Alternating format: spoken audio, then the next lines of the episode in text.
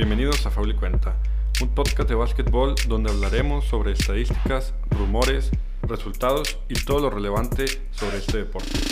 Yo soy Alex Miramontes y espero que disfrutes de este contenido.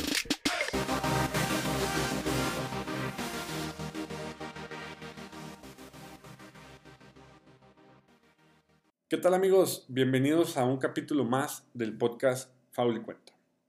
El día de hoy estaremos hablando eh, de varios temas entre los cuales se encuentra el jugador defensivo del año, el premio al entrenador del año y además el desempeño de los jugadores dentro del complejo de Orlando en el cual se está llevando a cabo el resto de la temporada.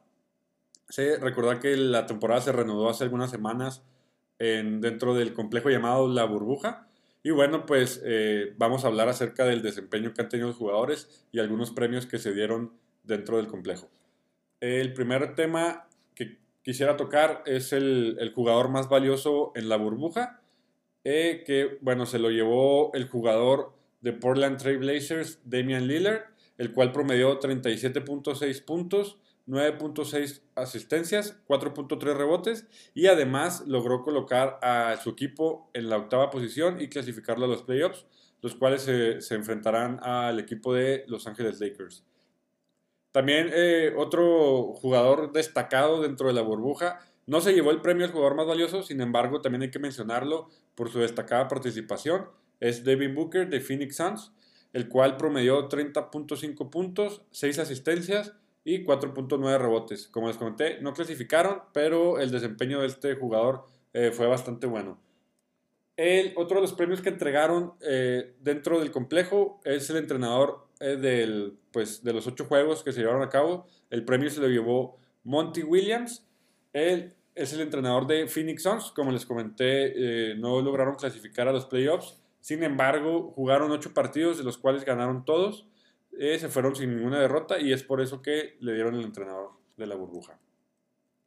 También se nombraron, eh, bueno, se nombró un equipo ideal, los cinco mejores jugadores que se desempeñaron mejor ahí en la burbuja entre los cuales se encuentran los ya mencionados Damian Lillard y David Booker, pero también se le agregan a la lista jugadores como Luka Doncic de los Dallas Mavericks, el cual promedió 30 puntos, 9.7 asistencias y 10.1 rebotes. Eh, ojo aquí, casi promedia un triple doble, le faltaron .3 asistencias y solamente tiene 21 años Luka Doncic.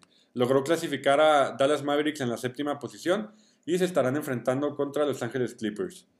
Otro jugador eh, que, bueno, este sí no nos lo esperábamos, es TJ Warren de Indiana Pacers, el cual jugó, eh, promedió 31 puntos, 2 asistencias y 6.3 rebotes y además logró clasificar a Indiana en la cuarta posición. Como les comenté, en realidad no nos esperábamos que este jugador estuviera dentro de esta lista, sin embargo, pues logró desempeñarse bastante bien en lo que fueron los ocho juegos de, de antes de la postemporada. El quinto jugador es James Harden de Houston Rockets, quien promedió 34.1 puntos, 8.9 asistencias y 8.3 rebotes. Además, logró clasificar a Houston en la cuarta posición hacia los playoffs. Otro de los premios que se entregaron eh, ya para toda la temporada, el premio de la temporada de entrenador del año. Bueno, los finalistas para este premio fueron eh, Mike Budenholzer de Milwaukee, quienes clasificaron en la primera posición. Billy Donovan de Oklahoma eh, City Thunder, quienes clasificaron en la quinta posición. Y Nick Nurse de Toronto. El, entrenador que se llevó este, este premio fue Nick Nurse de los Toronto Raptors, que recordar que la temporada pasada fueron los campeones de la NBA. Y bueno, esta temporada lograron clasificarse en la segunda posición del, este. Eh, este entrenador se convierte en el primer entrenador en ganar este premio en la NBA y haberlo ganado también en la G League. La G League es la liga de desarrollo de la NBA y bueno, es el primer entrenador en lograr esta hazaña. El récord de Toronto fue de 53 juegos ganados y 19 perdidos.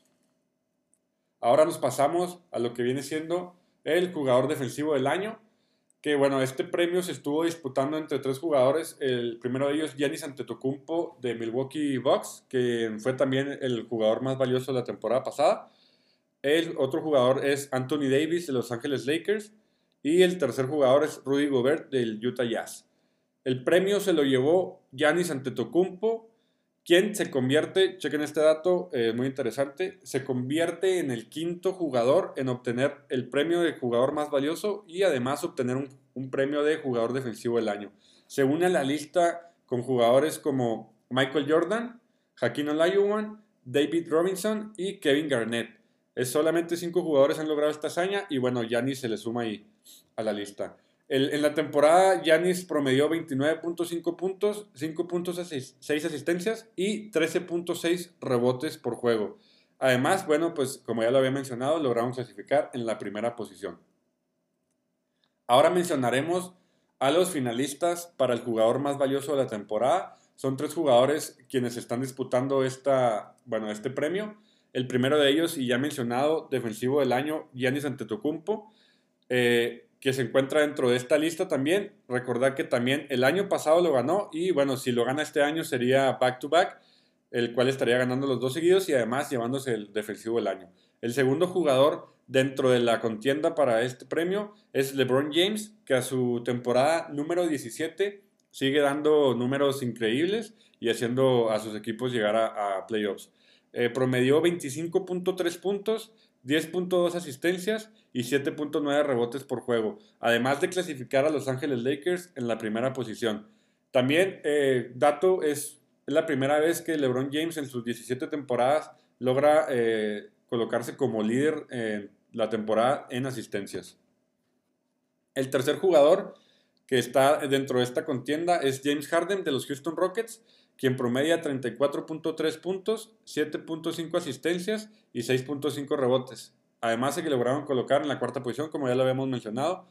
Eh, la verdad que yo creo que para este premio el jugador que será galardonado será LeBron James, por la cuestión de que eh, logró posicionar a Los Ángeles en la primera posición y además que pues está en su temporada número 17, lo cual impresiona bastante con sus números. El último tema que traigo y preparado para hoy es el finalistas para el novato del año.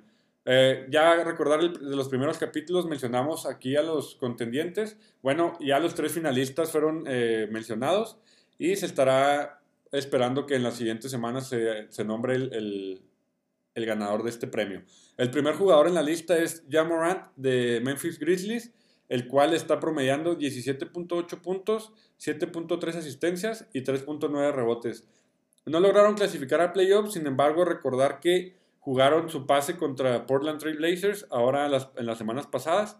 Y bueno, no lograron clasificar, pero en realidad eh, fue un muy buen desempeño de Jamorant en la temporada. El segundo nombre es Kendrick Nunn de los Miami Heat, quien promedia 15.3 puntos, 3.3 asistencias y 2.7 rebotes lograron clasificar a playoffs, siguen eh, eh, ahí en la contienda contra Indiana Pacers, pero eh, bueno, es uno de los, de los segundos finalistas. El tercer jugador en la lista es Zion Williamson, quien promedia 22.5 puntos, 2.1 asistencias y 6.3 rebotes. Y bueno, ustedes dirán, no, pues lo va a ganar Zion, Williamson, ¿no? Tiene mejores números. Sí tiene mejores números, sin embargo, solamente jugó 24 partidos en la temporada, lo cual la verdad no creo que eh, lo haga contendiente al, pues al premio, ¿no? Para mí este premio se lo va a llevar Jamorant, pero pues bueno, ya estaremos viendo en las siguientes semanas a ver a quién eh, deciden entregarle el, premio de